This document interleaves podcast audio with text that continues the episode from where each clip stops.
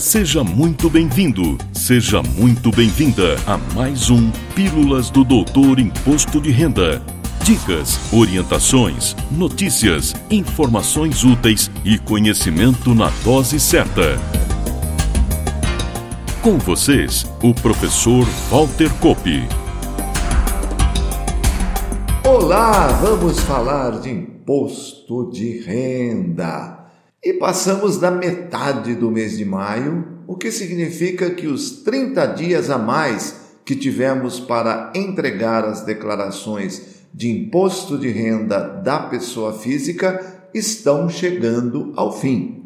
Coloquei no plural para lembrar que o prazo é para a declaração de ajuste anual, declaração final de espólio e declaração de saída definitiva do país cada uma com suas regras específicas. Mas já falei bastante de entrega e outros assuntos durante esse período. E como o prazo está acabando, resolvi abordar a restituição, objeto de desejo dos declarantes. Inspirado por matérias que vi na internet, comento a opção que tem o contribuinte de receber mais cedo ou mais tarde a sua restituição.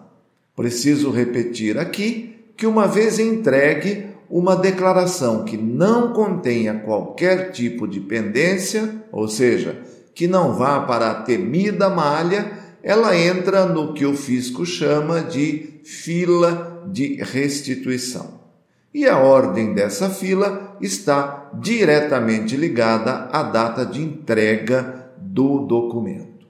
Atendidas as prioridades legais que hoje são Estatuto do Idoso, declarantes maiores de 60 anos, portadores de necessidades especiais ou de moléstia grave, conforme uma resposta dada na ficha Identificação lá na primeira tela da sua declaração, e professores cuja maior parte do seu rendimento venha dessa atividade, os demais declarantes recebem por rigorosa ordem de entrega.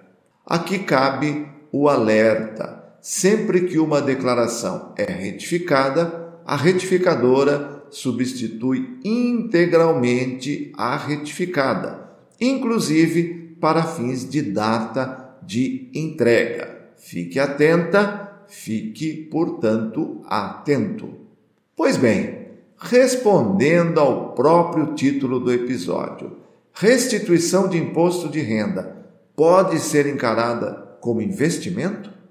Esse questionamento sempre fez sentido e existe sim contribuintes que entregam suas declarações nos últimos dias do prazo para receber no último lote com a remuneração do período. Não custa lembrar que a restituição é paga corrigida pela taxa Selic a partir da data prevista para a entrega, até o mês anterior ao da liberação, mais 1% para o mês de pagamento. Essa regra quem quiser conferir, está no artigo 16 da Lei 9250, lá de 26 de dezembro de 1995. É uma excelente remuneração, especialmente nos dias atuais com a Selic novamente no pico. Comparando com os investimentos convencionais de renda fixa, que pagam mais para valores mais altos, a restituição também leva vantagem, porque ela remunera igualmente a todas as faixas de valores.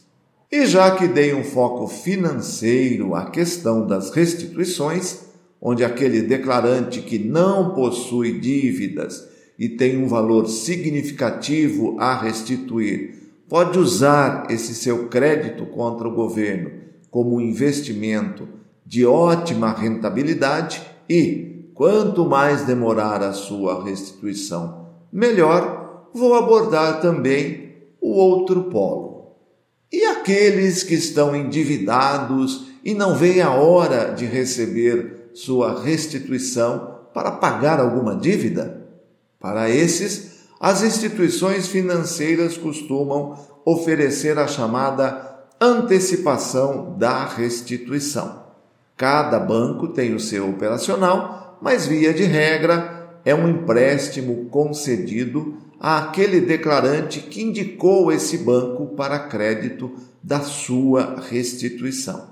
Por ter uma garantia, e é por isso que se pede o recibo de entrega com o valor a restituir, costuma ter um juro um pouco mais baixo do que o crédito pessoal, por exemplo. Já respondi a muitas indagações a respeito dessa antecipação, do tipo: vale a pena? Há riscos? etc. Não sou especialista em finanças, mas vou dar o meu pitaco. O primeiro cuidado é com relação à segurança da operação. Como nesse período o assunto restituição é destaque, aparecem muitos fraudadores tentando aplicar engenhosos golpes.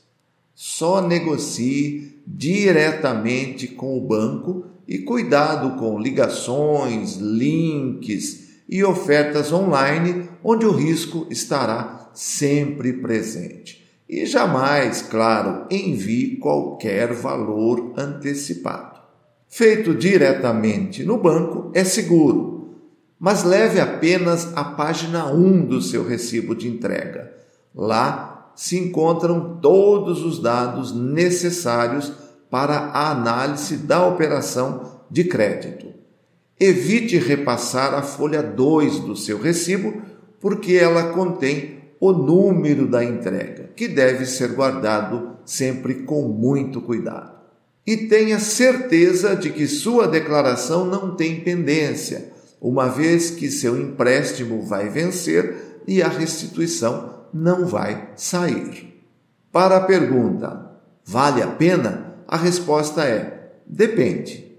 Sob o ângulo financeiro, vai valer a pena se você está antecipando sua restituição para pagar uma dívida cujos juros sejam maiores do que o cobrado nessa antecipação.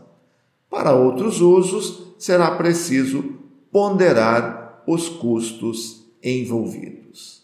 E antes de encerrar, Lembro que, embora seja uma opção do contribuinte retardar a entrega por qualquer motivo, evite deixar para o apagar das luzes do prazo, porque qualquer imprevisto pode impedir sua entrega e isso significa o pagamento de multa mínima de R$ 165,74 e máxima de 20% do imposto devido.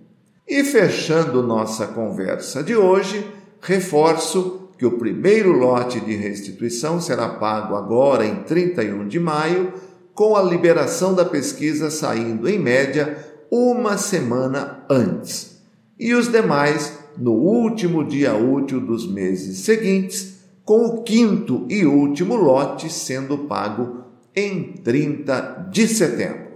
E neste ano, a restituição pode ser recebida, inclusive através do Pix, exclusivamente com a chave CPF. E por hoje é só. Na próxima semana estarei de volta com mais um tema interessante. Ah, e continuo aguardando a sua valiosa sugestão. Valeu! Na próxima semana tem mais Pílulas do Doutor Imposto de Renda. Obrigado por ter ficado conosco. Espalhe a novidade aos amigos. Mande suas sugestões de pauta, seus elogios e suas críticas para pílulas.doutorir.com. Até lá!